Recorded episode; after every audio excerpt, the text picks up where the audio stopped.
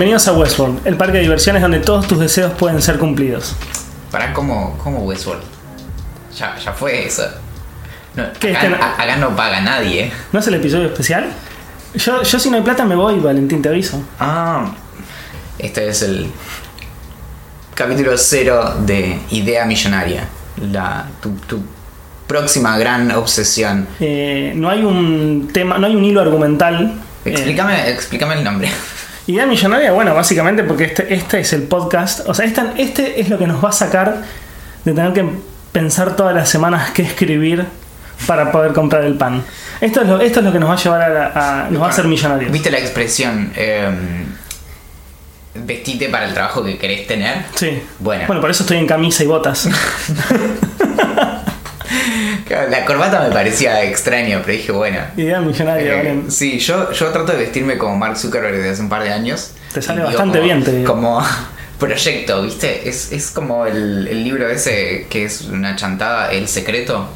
No Eh, conozco. yo tampoco, pero tiene que ver con, con esta cuestión de, seguramente, seguro que tiene que ver con eso como de proyectar, visualizar y que si está ahí eh, en el horizonte va a suceder eventualmente. Y mm, Vos estás haciendo eso con, yo hago eso con constantemente. Sí, sí, sí. Está muy bien. A veces, de hecho, solo me quedo visualizando las cosas y, por ejemplo, visualizo un examen y no lo voy a rendir. Así te va, boludo. No empecemos a hablar de exámenes.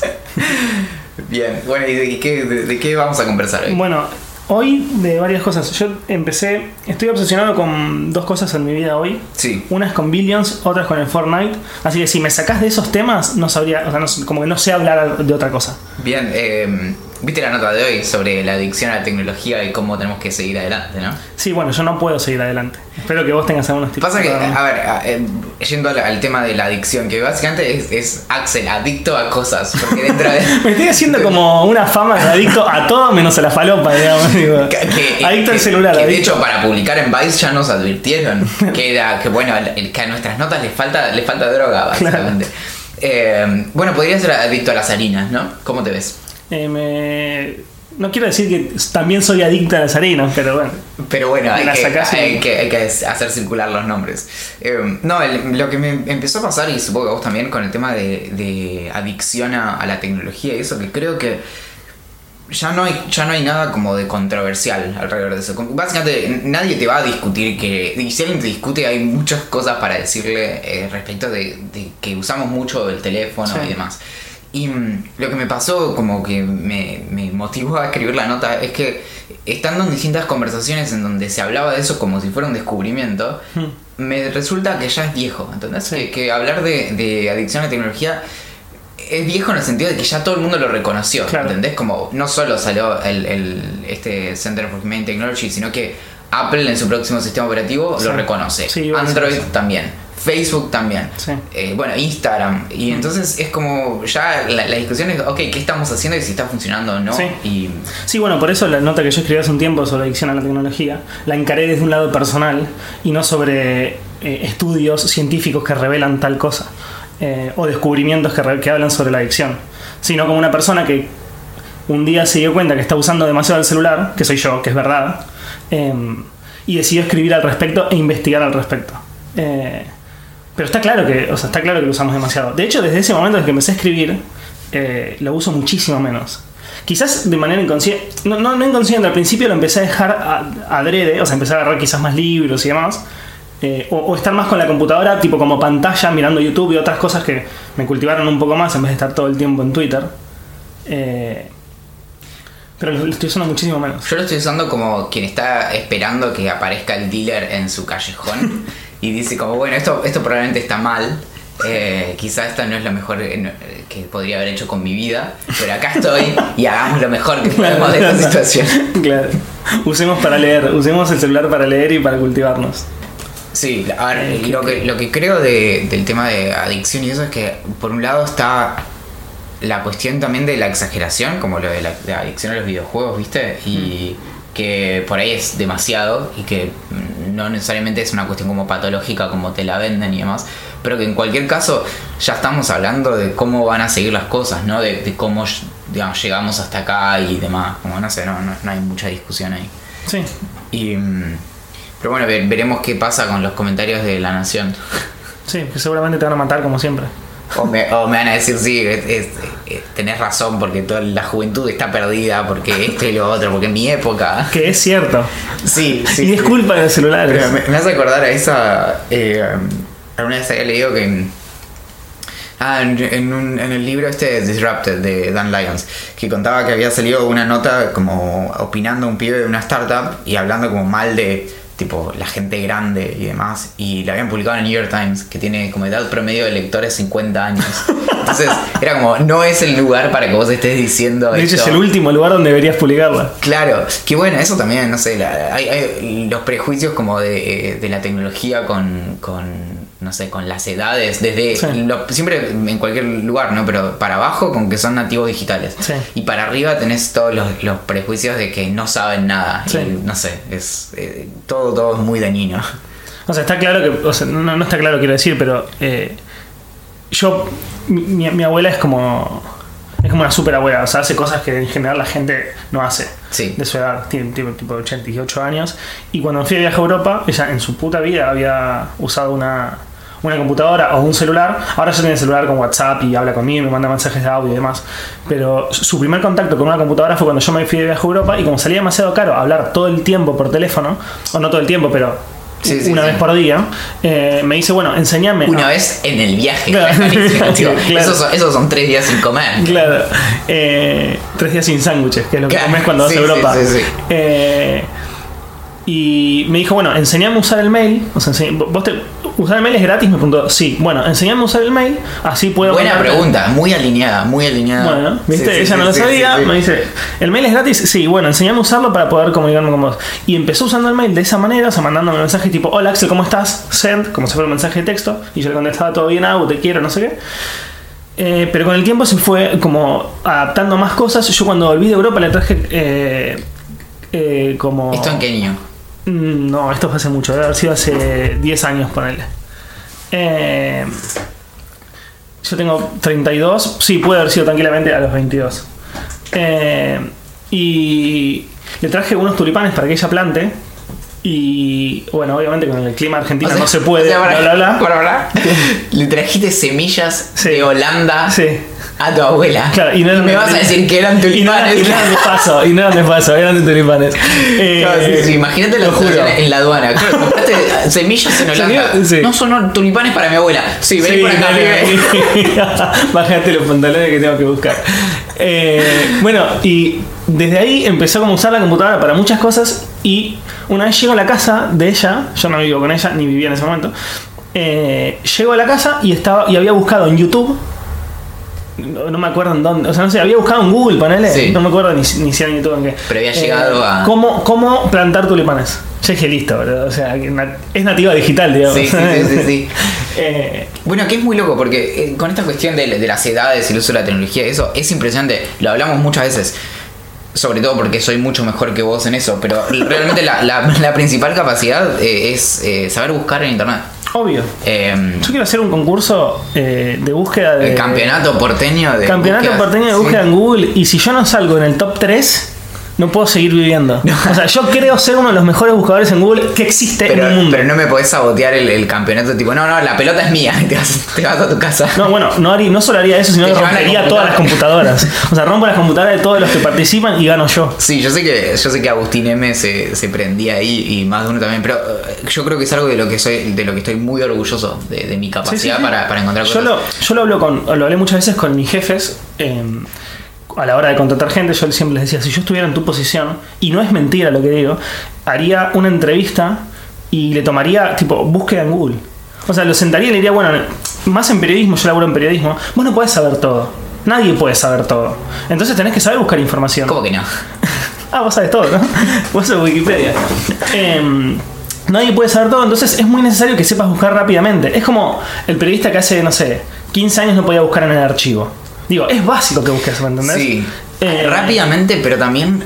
No, o sea, por un lado es eso, creo que incluso esto, esto para- los datos, esto ¿no? está muy Obvio. bueno para, para ya ir pensando la- las categorías del campeonato. No es solo como, no, es- un solo premio, sino que tenés categorías, porque también es la de datos oscuros. O, o sea, a mí me pasa lo que es gravísimo y es con lo que tengo que luchar constantemente. Por ejemplo, cuando tengo que escribir algún trabajo, alguna nota y demás. Que claro, por ejemplo, en una nota mencionan eh, alguna entrevista o algo así, ¿no? Y no la encuentro porque la revista dejó de existir. Entonces Claro. empiezo a buscar en archivos de biblioteca de no sé dónde. Sí, terminás Y- bajando un PDF de 250 megas donde podría llegar a estar O la- un torrent, que es en realidad un, un, un RAR de Sí. 2 gigas que adentro Sí. puede tener algo. Sí, Sí. Como yo, que la primera vez que bajé un. Como un amigo, no yo. Un amigo que se parece mucho a mí, que la primera vez que bajó una película a través de internet, la bajó por Torrent y para ver Harry Potter, la primera. Y era la persona más feliz del mundo, hasta que le dio clic y se convirtió en la persona verdaderamente más feliz del mundo porque eran dos horas de porno. Y ese amigo mío tenía tipo, no sé, 15 años. Claro, claro, y ni siquiera era, eh, seguramente ni siquiera tenía que ver, no era ni la parodia porno de No, no, no estaban Potter, era- disfrazados. era No estaban disfrazados de magos. Claro, tal cual. No, igual a- a- de ese tipo de cosas suele haber peores, porque donde ni siquiera es, es porno, es un archivo que tiene el tamaño de una película y en realidad adentro es ruido, no hay Sí, sí, nada sí, más. es muy triste. Me ha pasado. Pero bueno, en ese sentido es que hay, está esta idea de el acceso a la tecnología es simplemente tener la compu, el celular o lo que sea. Y en realidad la, la, la clave, la diferencia la hace, es obvio decir, el uso, pero a pesar de que, no sé, la- más de la mitad de las personas en Argentina tienen un celular, el acceso que tienen a la información va directamente de la mano de cómo, de Sí, sí, cómo se usa. bien usan esos Y no, también tampoco es caer en la pelotudez de, de que se usa bien o mal. Ah, no, la gente no usa el celular para leer Wikipedia, lo usa para mandar fotos en bolas o, Hmm. o usar WhatsApp. Meterse en esa discusión me parece completamente errado. Pero eh, sin mostrar, o sea, que, la- que las Pero aparte, meterse en esa discusión es una pelotudez porque nosotros actuamos diferente, pero no nosotros dos. Todas las personas, o sea, vos vas, viajás en el, en el subte y ves que la, una persona que está mirando Netflix. Es entretenimiento. Otro que está leyendo el diario, es, digo, es consumo de. ¿Me entendés? Otro O que es responde mails Es una terrible. o que juega a, a los juegos. A lo- creo que lo importante es, a lo sumo, que me, me- me es, me es muy interesante que las personas que tienen un celular sepan todo lo que puede hacer. Luego que elijan. Claro. Pero creo que en, en muchos casos lo que pasa es que ni siquiera se parte del conocimiento. No es que saben que pueden hacer como tu abuela. No es que sabía que podía... eh, buscar cosas en YouTube y, y decide no hacerlo, sino que no sabía. Sí, sí, Y a partir de ahora Olivia va a dejar de participar de nuestro. Esa fue Olivia, nuestra primera invitada. Que tocó un par de teclas. Ya no sabemos si está, está grabando o se rompió todo. Esperemos- pero bueno, bueno. vamos bien. Nos enteramos cuando terminemos de grabar. ¿Qué más tenías? Tengo para hablar, si querés ir hablando de mi adicción a todo lo que sea tecnológico, podemos hablar de Fortnite o podemos hablar de de Musk o de los billonarios o de Billions. Mis obsesiones actuales, básicamente. Después se me pasa. Sí, sí, sí. Idea millonaria. Un recorrido por las obsesiones de, de Axel. Eh, algunas son más pasajeras que otras. Claro. Fortnite es muy interesante, creo. Eh, hoy te, te enganché. No es que te estaba espiando, pero No, no, no. Te, te enganché hablando con Guido acerca de, de como las habilidades de, para jugar al Fortnite. Sí. Que Fortnite, por si alguien no, no sabe, eh, que explotó hace cuántos, seis meses, ponele, pero Sí, tiene, más. cum- cumple un año en octubre. Claro. eh, o sea que tiene ca- tiene 10 meses. Claro. Pero medio que explotó Bueno. ahora en el verano, ¿no? Sí, sí, sí. pa- pa- Y explotó. es, o sea, su, su gracia es que es un juego multi, es un, sí, es un juego multijugador no masivo porque son solo 100 jugadores por partida. Sí. A diferencia de lo que podría ser otro juego como World of Warcraft donde Sí. hay, no sé, cientos de, de, de miles o cientos de miles de jugadores al mismo tiempo. Eh, y donde es este formato Battle Royale, ¿no? Me encanta porque lo estoy explicando yo y te miro como que me digas si, si está bien. Nada, o sea, como resumiendo, es que esas 100 personas caen en un mapa, ese mapa está repleto de armas y de pociones y diferentes objetos. Las pociones no son pociones como eh, magos y poderes, sino que simplemente te da un escudo. Sí. Eh, Como y lo que vos, sí, sí, y lo que vos, sí, pero lo único que te da es escudo. Vos tenés vida y escudo. Y no hay más power-ups. No es que con esto. eh, Matás vos- de un golpe, claro, sí, sí, sí. Em, lo, que, lo que también está increíble es que es gratuito. Y bueno, esas 100 personas caen en el mapa, agarran esos objetos y se tienen que recagar a tiros entre ellos. Y el último que queda vivo gana. De esos 100, solamente uno queda vivo, a no ser que estés jugando en equipos. Pero bueno, la idea principal es que queda uno vivo. Eh, ese gana y cuando ganas es una, una Victory Royale. ¿Victory Royale era? No sé, la que, la que, la que tuviste vos a- La que, yo- sí, la que tuve sí. ayer, que grité tanto después de pegarle un headshot con un sniper al, al último jugador que quedaba, eh, sin contarme a mí. Es que fue glorioso. Fue glorioso, o sea, hice una construcción porque en Fortnite es muy importante las construcciones. A eso quería llegar, sí. Eh, apunté, disparé con toda la intención de pegarle, pero sin ningún tipo de esperanza. Porque si bien estoy jugando cada vez mejor en comparación a los otros y los que quedan últimos, no soy bueno. He quedado muchas veces segundo, pero nunca había llegado al primer puesto. Eh, nada, y lo maté. Y grité tanto que mi novia se asustó eh, y después vino a festejar conmigo. Bien. Igual no fue a las la 2 de la tristeza. mañana tampoco. No, no, no, bueno, yo a las 2 de la mañana estaba durmiendo. Pero te, te decía esto por lo, de- lo que hablabas con Guido, por el, el tema de que incluso las personas que tienen como mucho entrenamiento con, con este tipo de juegos, sobre todo, básicamente, este es en tercera persona, ¿no? Para Sí. disparar. Eh, Sí, es un igual- shooter en tercera persona, lo cual es medio raro. Sí, pero bueno, tiene, tiene su género también. Pero que también un poco descoloca a las personas que tienen experiencia en eso porque tenés el- el- la cuestión agregada de construir. Sí. Entonces que por ahí, no sé, el, el otro es El el... PUBG. O el, el- a nivel de juegos masivos y, y online tenés el, Battlefront de Ah. Star Wars, por ejemplo. Ah.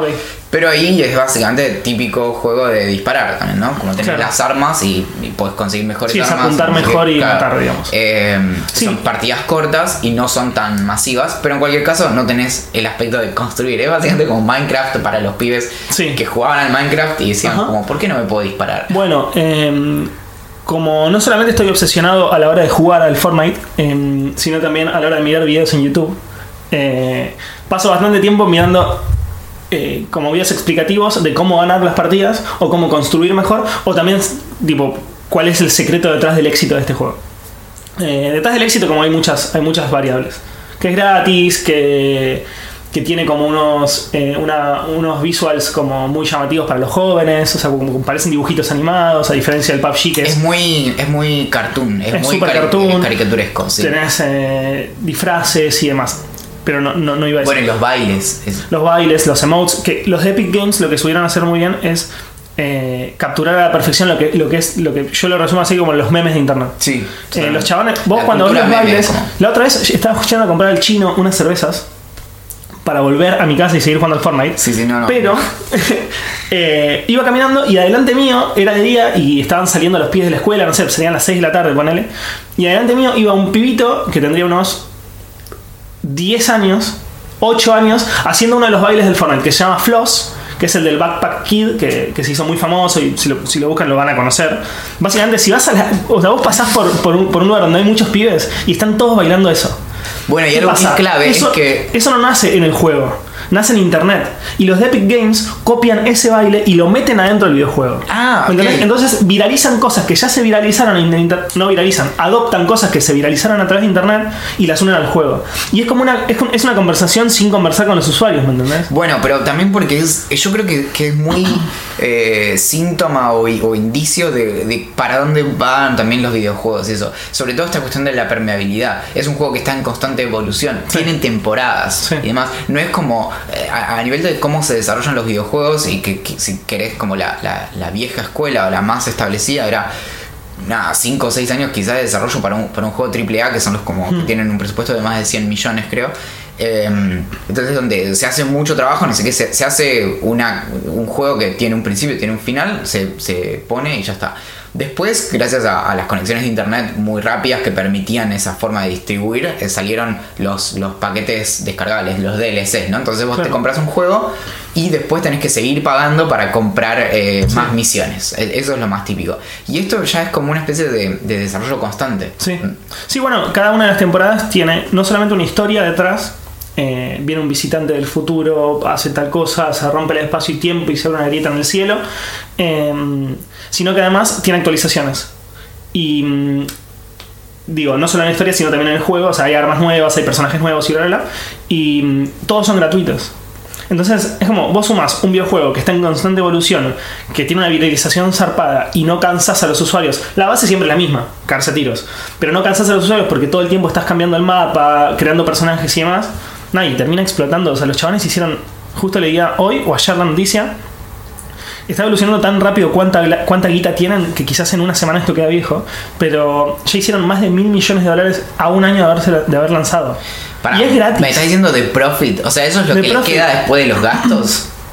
Buena pregunta. Creo que sí. O sea que es básicamente. Sí, un- no, sí, ¿sabes por qué? Esto es un Porque- esquema de lavado de dinero. Yo me tiro de cabeza, boludo. que Claro, no, eh, sí, sí. Sí, la- no, es, es como. Están haciendo muy bien las cosas. Sí, Unen muy, muy bien lo que es internet, o sea, afuera de los videojuegos, con lo que está dentro del videojuego, o sea, lo, lo unen a la perfección. Sí, y, y esta cuestión como del desarrollo constante o continuo, lo que les permite es adoptar algo que por Claro. ahí sale ahora, no sé, podría haber. Ah, un detalle para los que quizás no lo jugaron y tienen ni idea cómo es. eh, es gratis, pero al mismo tiempo te cobran eh, los, visual, los, los visuales. Vos podés tener un skin básico, por decirlo entre comillas, feo. O sea, empezás con uno que feo y después conseguís, co- o sea, compras cosas nuevas. Eh, compras un disfraz de, no sé, eh, de tiburón o de, de jugador de fútbol durante el mundial. Que ahí es donde les entra Y ahí la es donde plata empieza de la verdad. plata, Claro, sí, sí. no. Más o menos un skin eh, sale alrededor de 800, ma- entre 800 y a nivel plata, ¿no? Claro. Entre 800 y 1500, 1200 pesos. Lo que pasa es que son muy caros. Son extremadamente caros. O sea, las cosas Yo, que no compré, yo lo único que compré es un Battle Pass que te sale 10 dólares y que te agrega cosas al juego para hacerlo más divertido. Y no lo tenés que volver a pagar. ¿Cómo qué? No, misiones. En vez de solamente ir y matar, tenés que matar con tal arma. O caer en tal parte del juego y abrir determinadas cantidades de cofres. Y eso cuando, cuando lo lográs, obtenés puntos que te sirven después para algo. Obtenés puntos, obtenés regalos, porque pueden ser skins, que pueden ser eh, diferentes cosas visuales. Pero además también obtenés las monedas que vos que son pagas. Entonces, si vos pagas una vez el Battle Pass y nunca más volvés a, volvés a gastar esas monedas que vas ganando a poco, en la próxima temporada que deberías volver a comprar el Battle Pass, lo puedes pagar sin pagar. Claro. O lo puedes comprar sin pagar. Bueno, quizá no, no todos se acuerdan, pero la, cuando surgieron las discusiones sobre criptomonedas y demás, Sí. y básicamente, no sé, monedas, ¿cómo, cómo se llaman? Monedas digitales, Sí. como no sé, son virtuales. Había algo muy interesante con eso respecto de, de cómo lo que pasa con las monedas alternativas. Que acá, por ejemplo, se puede pensar con lo que fue eh, desde el LECOP. Sí. No sé si te acordás. Sí, sí, sí. Eh, con, por ejemplo, el oro en juegos en donde tenés la posibilidad de minar. Juegos posibles para esto son el Tibia, que es muy muy viejo, y si no tenías, bueno, de nuevo World of Warcraft y demás, que generan estas cosas muy extrañas de economías adentro del mundo virtual, donde tenías... Me acuerdo del WoW. Claro, Que era tenías, zarpado. tenías literalmente chinos eh, encerrados durante 12 horas en un cibercafé minando oro en un videojuego para después venderlo a cambio de dólares y convertirlo. O sea, Era una, era una economía zarpada. y trabajaban de minar oro. Sí. Eh, digo con esto de, de cómo se introducen eh, monedas y demás. Y de algún modo lo que pasa con, con Fortnite y demás es que, de- como vos decías, pones una inversión inicial como tus primeras criptomonedas, tus Sí. primeros bitcoins, y después ya tenés un- una, una cuestión interna. Claro. Sí, no tenés que volver a cambiar. No tenés ahora igual la opción de, eh, de negociar, ¿no? No, no tenés una. No. No, no hay transacciones No, al y interior. al haber tantos chicos en el juego, no sé si se, se podrá hacer en algún momento. Algo muy interesante con eso es que Fortnite no tiene loot boxes. No. Es el gran quilombo que Sí. hay en todos lados ahora porque lo que genera... Clash Royale, todos esos lo tienen. Claro, el- los loot boxes son cosas que vos podés comprar eh, que te que te dan distintos co- como power-ups, ¿no? También Sí, son como, son como premios. Claro. O sea, vos compras un cofre eh, que sale tanta plata, hay diferentes tipos de cofres, uno el más barato de todos que te puede dar determinados premios, o hay un porcentaje mínimo de que te toque algo muy grosso, y después hay otros cofres que son cada vez más caros, que tienen más posibilidades de que te salgan premios o, o ítems más interesantes que te permiten mejorar en el juego. Y el Y ahí problema... son un quilombo terrible. Y el problema de eso es que también con la cuestión de, de esto de, de que no sabes lo que te va a tocar y demás, eh, genera muy rápidamente comportamientos muy parecidos a los que se ven con el juego de Sí, la casino. ludopatía. Claro. Sí. Eh, entonces ahí es donde se está empezando a regular eso. Pero ahí sí es un quilombo en, la, en Europa, en la Unión Europea, que básicamente está muy avanzada en temas de, de- de no solamente privacidad, sino también el control de la, de la sociedad dentro de Internet. Eh, como muchos de estos videojuegos, por ejemplo el Clash Royale, yo jugué bastante al Clash Royale, no, no, no me copé tanto como con el Fortnite y ese, ese demás. fue el anterior, yo me acuerdo todavía. Sí, no, no, el, el que me, el que me envicié también bastante fue el Arena of Valor. Que era un 5 contra 5 estilo Dota o LOL. Pero con ese, como lo dejé rápido y después me pasé el Clash Royale, Pero también lo dejé muy en rápido. el teléfono. Sí, sí, juega el del teléfono. El, problema, el gran problema con el Clash Royale y demás es que lo usan. el- el- el- por- El 80% de, lo- de los usuarios, esto es un número inventado, pero es, es altísimo el, el- el- el uso, Sí. eh, son, son adolescentes, pero chicos, o sea, más tirando a chicos. Claro. La otra vez voy a comer a la casa- ni tienen eh, tarjeta de crédito. no tienen tarjeta de crédito, entonces hacer que esos chicos se envicien eh, o generen una relación ludópata con, con los loot boxes es, es bestial. Entonces en la Unión Europea se está empezando a regular y se está empezando a directamente no permitir eso. Claro, y eh, ese fue el- uno de los problemas que tuvo el, el Battlefront 2 de Star Mm. Wars, eh, porque también tenía todo un, un esquema donde era muy difícil si no pagabas eh, avanzar con el juego. Y mm, no fue muy difícil regularlo eh, porque, o, o tomar decisiones, porque realmente era 2 más 2. Era, te das cuenta que era muy parecido al- a Claro. lo que pasa con, con los casinos. Sí, sí, es muy zarpado. Bueno, en un segmento que eh, inauguramos en este capítulo, que es el número 32, vamos a hablar de qué hizo Musk esta semana. O, o en realidad la tentación es a quién tuiteó Musk esta semana. ¿A quién bardeó? Sí, hace, hace un rato realmente eh, salió una noticia de, de que descubrieron la identidad de, mm, de alguien que... De un es- super troll de, de, de Musk. Claro, que se la pasaba bardeándolo y demás. Y lo, lo más divertido es que, aunque no, no justifica como las, las reacciones de Musk, era alguien que, mm, que lo atacaba y venía de la industria del petróleo. Sí. Eh, eso me, me parece como muy, muy divertido. Y estaba buscando la nota. Son como nenes multimillonarios eh, llorando a través de internet entre ellos y puteándose, boludo. Yo no lo puedo creer. Claro, y lo que hizo Musk fue llamar al, al empleador de este, este pibe que, mm, que lo, que lo Que atacaba lo y, y de- hab- hablarle al jefe, tipo, che, tenés, tenés a este que... Yo no puedo creerlo. sí, sí, sí. Y No. más, yo me imagino, o lo empecé a comparar mucho más a Musk con, con Trump, eh, al menos en su, en su comportamiento a través de internet, de que tipo el chabón está, eh, no sé, mira la tele a la noche y ve que está pasando tal cosa y, el chabón- y empieza a tuitear al respecto. Eh, y le responden algo que no le gusta y los bardea. Pero sí, O le dice, le dicen brutalidades como tipo pedófilo. Como hizo. Pero, Bueno. ya, pero ya se va al carajo, ¿me entendés? O sea, como es que. No sos un usuario más, boludo. No sos yo. Por eso. Me parece mal lo que hace gente como Musk o Trump. Hace, hace tipo un día. eh, Trump bardeó al presidente de un país árabe, que no sé si es, si es Irán o alguno de esos, eh, diciendo como. Bueno, lo que vos estabas diciendo, como, te metiste, no te, vuel- no te vuelvas a meter con Estados Unidos porque vas a ver lo que vamos a hacer, eh, todo en mayúscula, como gritando, ¿viste? Y resacado. Eh, y lo mismo Musk, diciéndole pedófilo a un buzo que está ayudando en Tailandia a rescatar gente. O sea, como vos decís, chicos, o sea, están perdiendo como todo nivel de cordura. O sea, sos, sos influyente de verdad, no es que se lo está diciendo, lo está diciendo un troll, Pero- que lo dicen constantemente, pero sin. ahí también, no, no estoy diciendo que, que- que me parezca bien, pero por él entre presidentes incluso es más justo.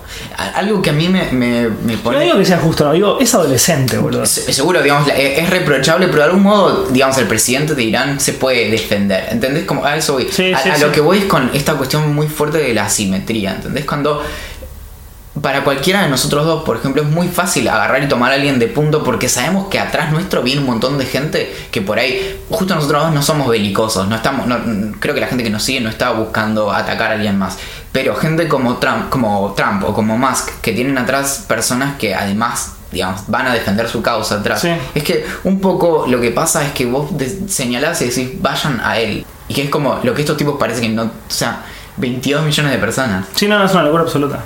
Acá, O sea, no. la mitad de la Argentina. Sí. O sea, es, es- una, es una, es una bestialidad O absoluta. sea, uno de cada. Buen dato, uno de cada dos argentinos lee a Musk. No, no más, digo, claro. Eh, proporcionalmente. Claro. Em, sí, sí, es un tema demasiado complicado el tema de las redes sociales y No para mí, yo soy experto. sos experto en redes sociales. Sí. Pero bueno, ahí es lo que decía el tío Ben, ¿no? ¿Qué es el tío? Ah, que con un gran poder viene una gran responsabilidad. Sí. Creo que es el único quote que me sé de todos los superhéroes de toda la historia de la humanidad. Nadie- Así que menos mal que me tiraste ese porque si no iba a quedar como el verdadero Sí, ignorante. Oh, no, hay uno mejor. ¿Cuál? Eh, mi mamá también se llama Marta. Ese no conozco. No, ¿no viste Batman vs Superman? No. Ay, fantástico. No me importa si alguien la vio o no la vio, porque no, no hay problema en que se arruine esa película. Que, Porque ya está que arruinada, queme. dicen. Claro, solo a partir de la primera escena está arruinada. Eh, te la resumo en dos tweets. Eh, Batman y Superman se enfrentan, ¿no? Sí. Batman versus Superman. Y en el momento como de mayor tipo punto de la pelea en donde uno está a punto de matar al otro, eh, básicamente uno menciona que su mamá se llama Marta y el otro le dice como mi mamá también se llama Marta. Esos son amigos. y, y ya no son más enemigos y, y tienen después un enemigo común con el que luchan los dos. No, me vuelvo loco. Sí. Eh, no, es, no, es, no es posta igual, ¿no? Es posta. ¿Es No, posta? Es, es posta, eh. No, no, no, no. O sea, ¿Y es, por qué es- se- es tipo, Marta. Mi mamá también se llama Marta. Es como. Y ahí, empie- y ahí empieza a cambiar No, todo. es, no sé si dice literalmente eso, pero uno dice Marta y el otro dice como que piensa y que su mamá también se llama Marta. Claro. Y, por otro lado, sí, es muy loco igual que les hayan puesto el mismo nombre. Eso ya viene desde que, de, de que existe Superman y Batman, o sea, es 75 años más. Claro. Eh, pero bueno. No, no sé nada de superhéroes. Lo cual va a ser un problema para este podcast. O para vos, porque vas a tener que hablar todo el tiempo vos sobre superhéroes. No, eso hace inmediatamente. Es como sacarse fotos con amigos más feos. Eh, entonces vos inmediatamente. Yo soy, parece- yo soy tu amigo más feo. Bueno, eso hay que discutirlo. Pero, pero en cualquier caso va a parecer que yo soy un erudito en cómics que no soy, a Claro. pesar de que del dibujito que tengo en mi, en mi foto en todos lados. Sí. eh, tampoco soy un erudito en Batman. Me gustaría. Yo pensaba que sí. No, no, me divierte y Uy, amo, la amo puta leer al respecto. Me cagaste la vida. Amo leer al respecto, todo este pero, tiempo. pero eso, bueno, por ahí es, un- es algo que la gente no sabe, generalmente. Pero no leo, no, no, no leí todas las, las, las historias principales de, de Batman, como los cómics y demás. Sobre todo me gustan las novelas gráficas, que tienen un formato más tipo libro, ¿viste? Sí. Y no las que tienen como 70 eh, números y demás. Y no estoy al día con ese tipo de cosas. No, no Sí. soy como un consumidor de, de cómics. De hecho, lo que más me gusta de como de superhéroes son las películas animadas. Mucho De- más que. de Batman. Sí, de, en general de, de, Ah, los- de superhéroes, pero porque es, es- es muy interesante lo que pueden lograr ahí. De algún modo, cuando hacen una película animada no le tienen que pedir permiso a nadie de nada. Entonces, está de pronto, no sé, eh, Batman ahí y dice como, ah, no sé qué, y aparece Superman y le trae medialunas, no sé, Claro. entonces ya puede aparecer después linterna verde, no, no importa. Cuestión que en una película para hacer eso es como un quilombo de papeles y de Sí, no sé sí, qué, sí, y bla, bla, y acá es lo, lo que pinta. Hay que por derechos. Sí, no solo eso, sino que las películas animadas suelen ser mucho más jugadas también con, eh, por ejemplo, con tener un, un rating eh, tipo más como M o R, donde hay sangre o Claro. lo que sea, eh, sexo incluso, Claro. y que con las películas por lo general lo, lo escapan y por eso Deadpool fue tan especial. Claro. Que fue de mis preferidas, justamente por ese No. Deadpool es, no, está en otra categoría directamente, es Sí. impresionante. Bueno, no vi la 2 todavía, lo cual me convierte en no tan fanático de Deadpool, pero Eh, la voy a ver. Es, está bueno porque va a salir ahora en X tiempo. eh, una versión como más larga, con Ah. otros tipo 15 minutos extra de película. Así Bien. que ahí nada, la podemos ver. Y. mm,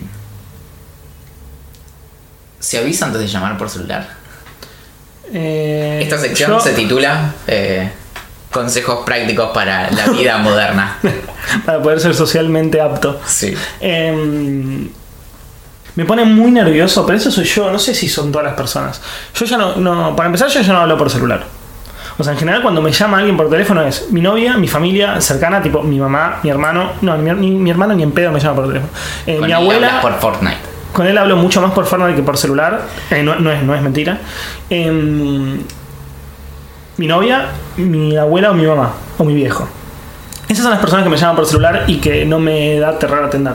El resto de las personas, que la mayoría de las veces son como unknown, o sea, como no, no, me dice quién, quién es en el celular, me da terror absoluto.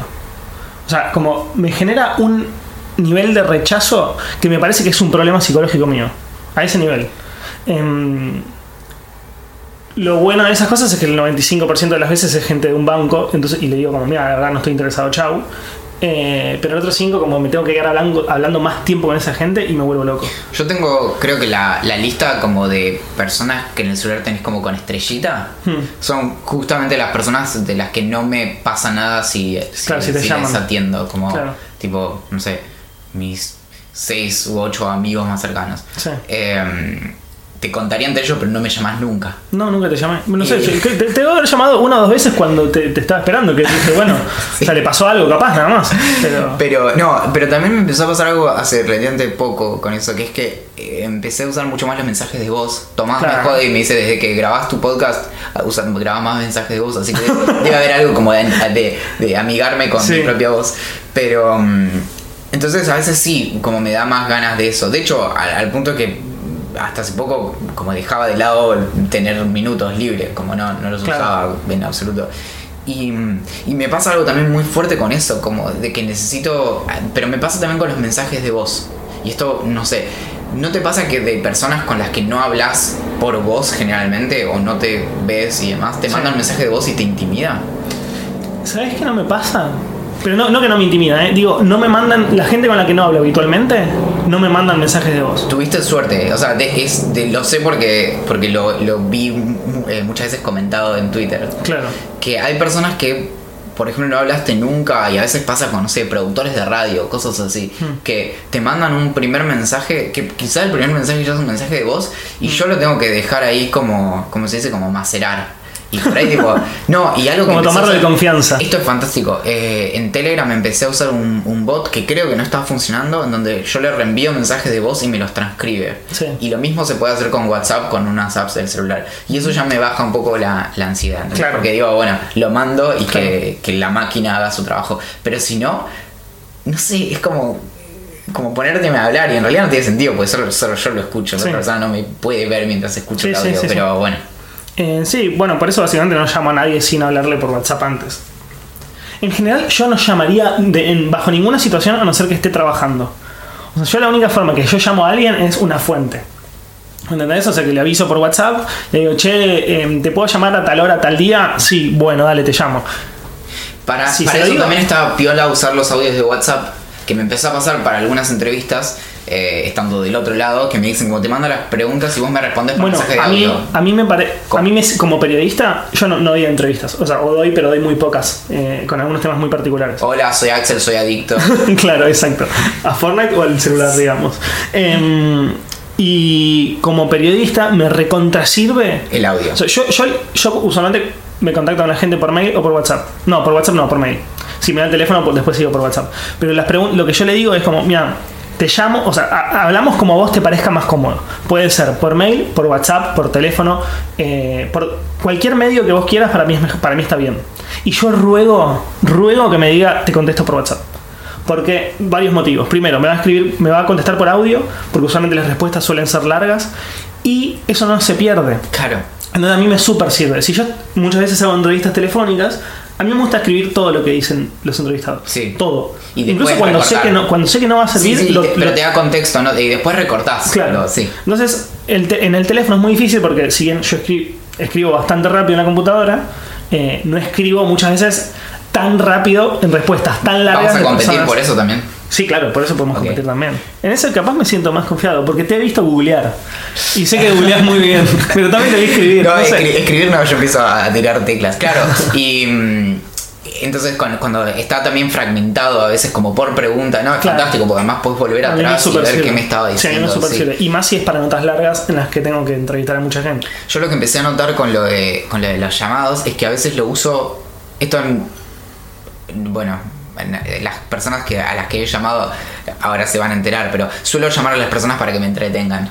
A, a veces, a veces lo digo eh, literalmente, muchas veces, la mayoría de las veces, No lo decís. la casi la totalidad de las veces la careteo. Claro. Pero es tipo, me bajo del colectivo y digo, bueno, tengo, tengo que caminar 10 cuadras. Entonces llamo a alguien y que me cuente como, ¿qué haces? No, acá me hice un café. Ay, está rico el café, sí, bueno.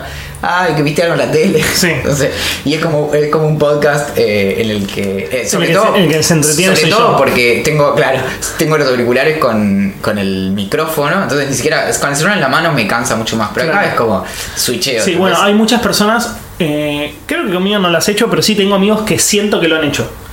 O sea, yo, yo, bueno, otra cosa que me parece muy extraña es que alguien me llame. ¿Vos decís que esto es algo que tipo, tendríamos que blanquear como sociedad? Tipo, cuando Te la gente llamo te porque dice, estoy aburrido. te dice, claro, eh, por ejemplo, con Google Duplex el quilombo era que eh, la máquina te avisara como, hola, soy una inteligencia artificial de, de Google que te estoy por, por encargar eh, una pizza, lo que sea.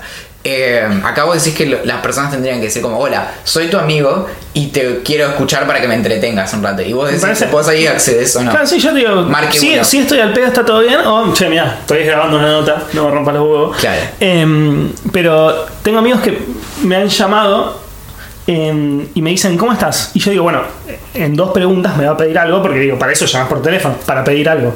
Eh, che, ¿cómo andas, Axel? ¿Todo bien? Bien, bien, vos, eh, Santi. Bien, tranqui, acá en casa. Y, te- y me quedo callado, tipo, bueno, me va a pedir Ahora- algo. ahora viene, Y sí, digo, no, bu- bueno, pero ¿todo bien? Sí, sí, bien, bien, contame, ¿en qué andás? Y así, y como que la, la- la- la conversación duró 10 minutos, que creo que debe haber sido la conversación por celular más larga de mi vida. Eh, y terminó y me dijo, bueno, chao, después hablamos, chao, chao. Y terminó y yo digo, ¿what the fuck? Bueno, pero hay algo que me parece fantástico, que es que, por ejemplo, bueno, vos y yo nos hicimos, por así decirlo, entre muchas comillas, famosos por decidir mandar una vez por semana un mail, un correo Mm. electrónico que tiene 40 años como, como formato. Y Sí. creo que a veces me pasa que redescubro que se puede hablar por teléfono sin, sin mediar, que, que nada. Y digo como, wow, esta, Sí. esta tecnología que Sí. tiene ciento y pico de años. Sí, sí, y nosotros lo, lo lo supimos aprovechar bastante, porque hay... Claro. Los Pero, somos pero lo perdimos, como en el medio con, Sí, la, no, sin con duda. la novedad, con el chat. El chat siempre fue como mucho más cool que hablar por teléfono. Y ahora tipo hablo por teléfono y digo, wow. Bueno, ahí está la gran diferencia entre mi, la familia, mi- mi- mis, pa- mis papás y mi abuela, que ellos, ellos nunca lo tuvieron que redescubrir, ellos se criaron y crecieron con eso. Y después les llegó el celular de más grandes y dijeron, bueno, como lo adopto, pero su principal medio es la llamada. como una extensión de lo que Claro. ya tenían. Y los centennials, que son todo lo contrario a ellos, nosotros estamos en el medio, digamos, somos como la generación entre medio y somos una cagada.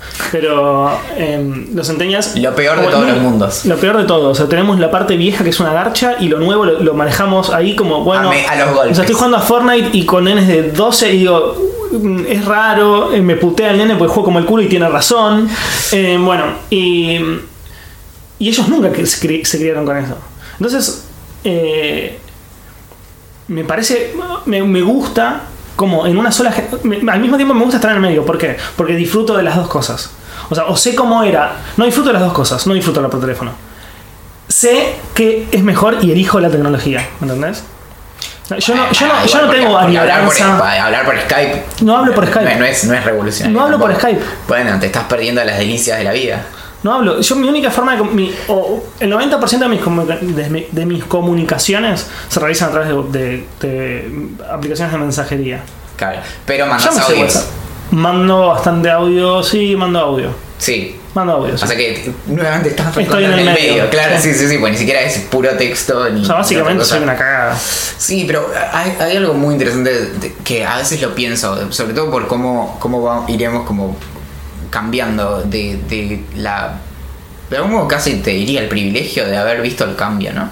Porque no sé cuántas cosas, bueno, de, de hecho, trivialmente hay un montón de cosas con las que nosotros nacimos, no sé, la televisión color, por ejemplo, y que no, no vimos la diferencia. Y de algún modo, como que por ahí, para no sentirme tan mal conmigo mismo, me siento más o menos bien conmigo mismo respecto de, de haber visto la aparición de la banda ancha, por ejemplo. Claro. De poder ver una diferencia ahí, de, bueno, más adelante entre el 3G y el 4G. Qué o- cáncer era, era tener dial-up. Lo recuerdo tan triste. ¿Quién decía otro Una vez me llegó en el 1 a 1 500 pesos de la, de la, de la, de la tarjeta, de la factura de teléfono, porque me bajaba recitales completos de en esa época, no sé, Limp Bizkit, boludo. Mi vieja me agarró, me pegó una además- paliza. que además que pedazo de pelotudo que hiciste. Eran tipo 70 megas, o sea, Yeah. si, si era en audio era eso. ¿entendés? Claro, es que- es que lo era. eh, entonces era tipo por 70 megas estar pagando, claro, 500 Eh. dólares. Sí, sí, sí. Pero qué lindo el cambio. Yo me acuerdo que lo primero que tuve fue Speedy. Y fue una. Fue como tipo, la, no sé, Hackers. O sea, la Claro. película que como que te metes en la Matrix, boludo. Bueno, Como ibas muy rápido. En Bariloche llegó la banda ancha como alrededor del año 2000 o algo así, pero a mi, a mi casa no llegó hasta el año 2008, creo. Yo ya me había venido a vivir a, a- a Buenos Aires. Y en un- cuando llegó, incluso llegaba hasta 500 metros antes de mi casa. Entonces yo pensaba, Me mato. ¿por qué no tiró un cable? no? Claro. Y mm, no, y lo que al- alguien decía hace poco que el, el sonido del dial-up era como, como que estaban eh, como el sonido distorsionado, que estaban apuñalando a una computadora y estaba como Bueno, para mí el sonido del dial-up es una de las cosas que más nostalgia me genera. Claro. O sea, yo lo escucho y digo, qué lindo, qué linda época y todo. Después, obviamente, la o sea, la- lo racionalizás y era una cagada, porque no podías ni mirar fotos. Pero, pero, de algún modo, no sé, hay algo que. El, el- la- el hecho de que nosotros podamos volver atrás mentalmente y pensar como. Mirá de, de dónde venimos. Hay algo de eso que de algún modo me conmueve, ¿no? Como Sí, claro. pensar. eh, eh, sobre todo porque. Hay un ejercicio que hago hace años cu- cuando pienso el, el momento en- cuando me dicen la edad de un niño, como inmediatamente pienso, anclo en el tiempo qué cosas ya existían. Entonces, por ejemplo, este niño nació en un mundo en donde ya existían los iPhones. Claro. O este niño nació en un mundo donde ya existía el iPad. Sí. Y así, digamos, vas, vas subiendo. sí. O, no- Eh, o- o hay algunos chicos que, que les parece muy extraño cómo es un, un disquete o un VHS. claro. O sea, ni- no tienen ni idea. Hay un video en YouTube que, que le dan uno- a unos nenes de unos, no sé, 6 años un VHS con una televisión y un y una y una la, la máquina per se donde se pone el VHS y le dicen bueno, úsenlo. Y los chavales como les explota la cabeza. Como no lo logran. Alguno lo logra, pero ya más grande, como, ah, esto estaba en la casa de mi abuela. Eh, Bueno, pero sin, sin sonar como un maldito viejo choto. No hay algo que como de chispa que nos dio poder lidiar con esas cosas. Va, a veces me da la sensación de que de que la fricción, la dificultad para resolver ciertas tareas de algún modo nos, sin querer nos terminó preparando mejor para, para cosas que vienen después que, que son más sencillas. Yo te vi recién re- eh, como arreglando un, un aparato que se había roto en tu casa con un destornillador y para mí quizás vos tenés esa capacidad que estás comentando, yo soy un inútil. O sea. Yo soy un inútil. O sea, yo escribo ahí más o menos bien, digo, algunas cosas me quedan bien y otras mal, eh, y no hago, o sea, no, no, soy, no, Yo para, no sirvo, no sirvo. Para aclarar esa situación, desarmé el aparato, miré adentro, vi que estaba roto y dije, ok, cerré el aparato. Pero sabrías, pero si tuvieras la intención con las herramientas necesarias, sabrías cómo, cómo encararlo. sí, Yo lo tiro. Bueno, lo tiro. Si sale caro, lo trato de arreglar. digo, tu, lo mando a en tu algún lado. lista de personas con las que te conviene estar cerca en el caso de, Después de- un de- ataque zombie después del gasista. Claro. Claro, sí, sí, sí. Ah, Siempre hay que tener a alguien en la. Bueno, yo tengo un amigo que es, bueno, sano, que es eh, ingeniero electrónico. Hmm. Siempre pienso, más allá de su capacidad real, en mi fantasía, siempre pienso como, bueno, claro, me convendría tener a alguien así que pudiera como armar un par de, claro. de- de cosas si- si, Yo también a- tengo amigos que la tienen clarísima y si no y si no saben cómo encarar un problema, como que se sientan, desarman un aparato y lo miran y están un rato y buscan YouTube y lo van armando y lo, y lo terminan arreglando. O, o se rompe un auto y saben qué hacer. Yo no sé. Ponele, ponele que no, no estoy 100% seguro si podría cambiar la goma del auto. Yo no yo, yo soy- bueno, sí, ponele que la goma del auto sí, pero hay gente que sabe qué hacer cuando se le rompe algo de adentro. Eh, Bueno, yo, yo necesito, yo no, el mundo necesita gente como vos y no como yo. Pero mira que, que cómo se vuelve un, círculo también, porque con lo de, de la capacidad de buscar es como, de algún modo, como una, es una metacapacidad, porque por lo general es, significa en última instancia la capacidad de buscar cómo hacer algo. Eh, hay algo con, con desarmar las cosas y, y con entender cómo funcionan las cosas. Punto com. Que sí, no, punto com, no, no, no, ese está registrado, no, no Ah, tengo, punto no, es punto email, punto Ah, com, sí, eh, no importa.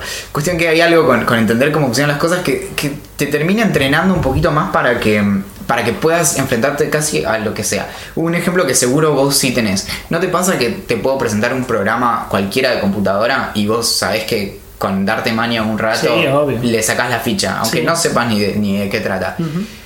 esa como, como meta capacidad de, de darte cuenta de qué es lo que está ahí, de cómo empezás a desarmar o qué, qué cosas le harías, ¿entendés? Como dónde empezás a, a- a pinchar o a, o a desatornillar o, o a probar. Es algo que, que se entrena así, sobre todo creo que a, a los golpes y que no, no creo que sea tanto como, como saber específicamente las cosas de los autos que en mi caso yo tampoco sé, sino que creo que es como despertar ciertas intuiciones de por dónde podría ir y qué harías en esa situación, y Claro. como, incluso frente a una herramienta que no sabes manejar. Sí. Me, me pasó de estar con, con niños que no sabían cómo se agarraba un destornillador o una pinza. Y para mí era algo como, bueno, los humanos nacemos sabiendo esto. Claro. Y, y de nuevo la capacidad de dar, ir dándote cuenta a medida que vas probando. Creo que eso es crucial. Y con lo de buscar en Google es eso. Es como, no sabes, bueno, lo que tenés que saber es cómo llegar a... a Sí, a a encontrar la información para poder resolverlo. Claro, tipo el, el, el programita de Matrix, como de bueno, ahora puedo manejar helicópteros, Ah, ahora qué sueño. sé Kung Fu. sí. Sabía 200 millones de idiomas y 200 millones de cosas. Ay, había una película de que comían como unos chicles con conocimiento. Y entonces, Genial. Era como un chicle de un libro, entonces tipo, y te la- Tendría, o sea, tendría mucho conocimiento y muchas caries también. Ah, pero por ahí no tiene azúcar, solo tiene conocimiento. Genial. En grandes. Sí, ahí, por ahí te cae pesado. No, no, no. Me acabo, acabo de comer un Bobby Dick. Eh, sí, sí, sí. Bobby. Sí, no, no, me acabo, me acabo de convertir en ingeniero en sistemas. O sea, me comí 7 kilos de libros. que- Sí, Gordy, no, no, hoy, hoy tranqui. Eh, sí. Bueno, para mí, si no cortamos con el podcast sobre nada eh, ahora, eh, la gente no nos va a volver a escuchar. Puedes seguir para siempre. Claro, el tema es Eh, ese. por ahí hacemos un solo gran podcast de 10 horas y lo Y después, cortamos en claro, partes. y después esa es la primera temporada y chau. Ah, sería fantástico. Bueno, vamos a contar un poco quiénes somos. Eh, Que esto debería haber ido al principio, sí, pero bueno. eh, pero lo podemos cortar. Lo podemos cortar. Y podemos decir que esto lo grabamos al final y que en realidad eh, esto va al principio. Ok. Ok, bueno. Mi nombre es Axel Marazzi, soy periodista, me gusta escribir sobre tecnología, me gusta cómo la tecnología afecta a las personas y a nuestra cultura y eh, tengo un newsletter que se llama Observando, que quizás algunos lo conozcan, quizás hayan llegado acá por Observando, se pueden registrar en observando.net. Yo lo, mismo que dijo Axel, pero, pero me llamo Valentín Muro. Eh, también escribo sobre. Últimamente trato de escribir sobre prácticamente todo y a veces sobre nada, pero si no te das cuenta es que hice bien mi trabajo. Tengo un newsletter que se llama Cómo funcionan las cosas, donde también es, es probable que hayas llegado eh, a través de él. Y mm, no solo me divierte escribir sobre todo, sino que me di- divierte hablar sobre casi todo y discutirlo con Axel. Entonces, después de venir de la restricción de hablar únicamente de una serie en particular y casi sobre un capítulo de esa serie en particular todas las semanas, y en realidad antes de grabar ese podcast también eh, teníamos ganas de poder discutir acerca de los tweets de Elon Musk, desarmar autos, videojuegos adictivos y sobre todas las cosas, cuál es el mejor lugar para comer una hamburguesa en la ciudad de Buenos Aires. Ay, me gusta eso. Bueno, este fue el capítulo cero de Ideas Millonarias. Como se dan cuenta, es un podcast que va a tratar sobre lo que nos obsesiona en determinados momentos, lo que nos está gustando. Pueden ser series, videojuegos, comida, libros, anteojos. vida silvestre siberiana, tragos hechos con sustitutivos de limón, stickers de color naranja. Bueno, básicamente de lo que sea. Esperemos que les haya gustado. Esperemos que vuelvan la próxima. Mi nombre es Valentín Muro Yo soy Axel Marazzi. y recuerden que estas ideas millonarias Tienen resultados millonarios. idealmente